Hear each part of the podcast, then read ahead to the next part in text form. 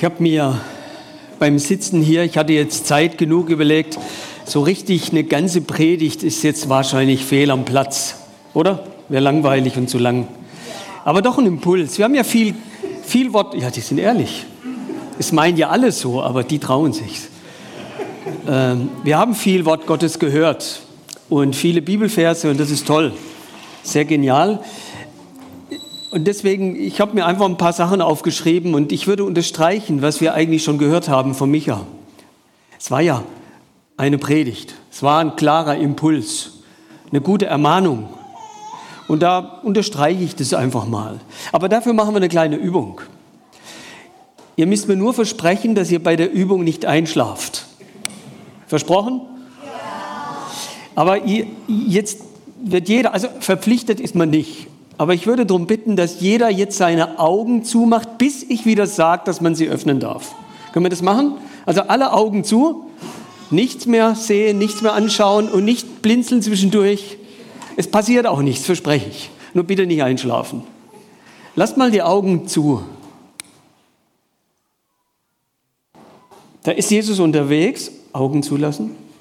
Da ist Jesus unterwegs mit seinen Jüngern und mit ganz, ganz vielen Menschen die da mit ihnen mitlaufen. Und da heißt es, dass da ein Blinder am Wegesrand saß. Ja, genau so, wie ihr das jetzt gerade so spürt, nicht sehen. Nur ein ganz großer Unterschied. Nämlich mit dem Wissen, ich werde nicht nachher einfach meine Augen aufmachen können. Die sind zu, schon lange zu und die bleiben zu. Und als er hörte, dass es Jesus von Nazareth war, der da vorbeikam, da fing er an zu schreien und zu sagen, Jesus, du Sohn Davids, erbarme dich meiner. Und viele fuhren ihn an, er solle stillschweigen. Er aber schrie noch viel mehr, du Sohn Davids, erbarme dich meiner. Er hat nichts gesehen, er konnte nicht sehen, wer es war, er hat es nur gehört, wie harsch er angegangen wurde, wie wenig Gefühl für ihn da war. Emotion und Liebe. Und dann heißt es, und Jesus blieb stehen und sprach, ruft ihn her. Und sie riefen den Blinden und sprachen zu ihm, sei getrost, steh auf, er ruft dich. Komisch, wie schnell sich das ändert, wie schnell die Emotion kippt von Ablehnung zu einer Art Annahme. Und Jesus antwortete, Moment, da warf er seinen Mantel von sich, sprang auf und kam zu Jesus. Und Jesus antwortete und sprach zu ihm, was willst du, dass ich für dich tun soll? Der Blinde sprach zu ihm, Rabbi, dass ich sehend werde. Jesus aber sprach zu ihm, geh hin, dein Glaube hat dir geholfen. Und sogleich wurde er sehend und folgte ihm nach auf dem Wege. Lass die Augen bitte noch zu.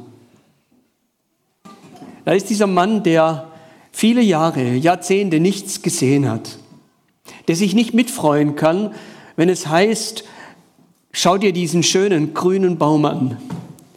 Schau dir die Äpfel an, die dran hängen. Das kann er nicht, nicht mitmachen, nicht mitdenken, nicht mitfühlen. Er hat es immer nur gehört, vom Hören sagen, aber nicht vom Sehen. Und er weiß, da ist eine Sehnsucht in mir, es auch mal mitreden und mitsagen zu können, dass ich sehen kann, dass ich den Apfel beschreiben kann, den Baum beschreiben kann, alles um mich rum. Mich selbst habe ich ja auch noch nicht gesehen.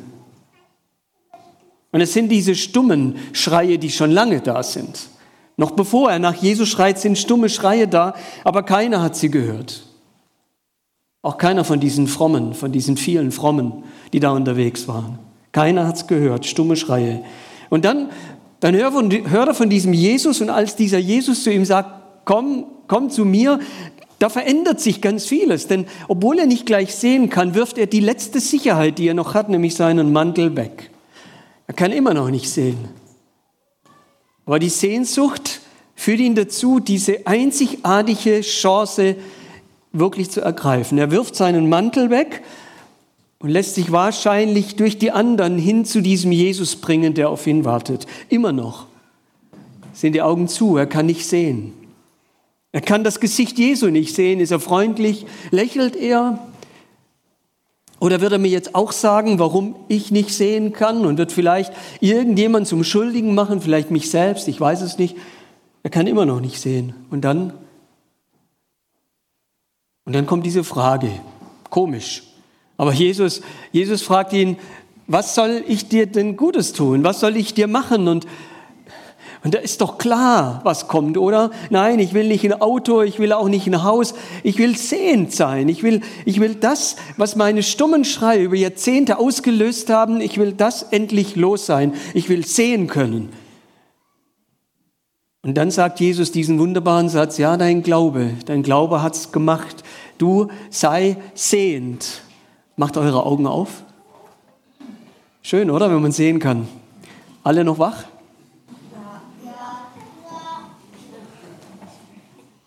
So, Geschichte kennt ihr. Wunderbar, unglaublich. Lasst mich, lasst mich uns eine Sache dazu sagen. Lasst uns aufpassen, dass wir nicht so im frommen Club gefangen sind, dass wir keinen Blick mehr haben für die, die am Rande stehen. Keinen Blick mehr für die, die außerhalb sind. Der fromme Club ist schön, wir gestalten ihn immer schöner. Wir haben es vorhin gehört bei Micha, wenn man dann mal unterwegs ist und die Augen aufmacht, sieht man, das sind ganz viele, die schon lange stumme Schreie loslassen und keiner hört sie. Lasst uns auch nicht drauf schauen, dass diese Leute dann in unser Programm passen müssen. Lasst uns aufpassen, da sind nur die, die mitmarschiert sind, die waren passend, die waren okay. Und die, die nicht marschieren konnten und die, die blind waren und die, die geschrien haben, die haben scheinbar nicht gepasst. Lasst uns darauf aufpassen, dass wir die Menschen mit reinnehmen, die nicht in unser Programm passen. Und vielleicht müssen wir unser Programm verändern, damit sie reinpassen. Also nicht ein frommen Club sein und nicht ein Programm durchpeitschen, das andere links liegen lässt. Und zum Schluss, und dann bin ich auch schon fertig. Lasst uns fragen, was sie brauchen und nicht denken, wir wüssten es besser. Jesus sagt das, was willst du, was ich dir tun soll? Wir sind immer schnell, wir erkennen, was dem anderen gut tut und was die Lösung ist für den anderen. Dabei waren wir noch gar nicht in seiner Haut. Und deswegen lasst uns immer wieder fragen, was kann ich dir Gutes tun? Weil dann passiert das eine, dass durch das gute Tun, da wo der andere plötzlich merkt, er ist gesehen, er ist gehört und es ist wichtig, was sein Anliegen ist, findet er zum Glauben und zur Nachfolge. Da hat keiner gesagt, du musst glauben und da hat auch keiner gesagt, du musst nachfolgen. Er hat es einfach gemacht. Warum? Weil es eben bei Jesus keine fromme Clubs gibt, auch keine Programme, in die jeder passen muss und schon gar nicht fertige Lösungen für jeden. Ich bitte euch, lasst uns gemeinsam das leben und offen sein in unseren Herzen, denn offene Herzen machen offene Türen für die Menschen, die stumm schreien und die keiner gehört hat. Lasst es uns gemeinsam tun, immer wieder Lasst uns unsere Hauptamtlichen ermutigen, es zu tun und sie begleiten und unterstützen dabei.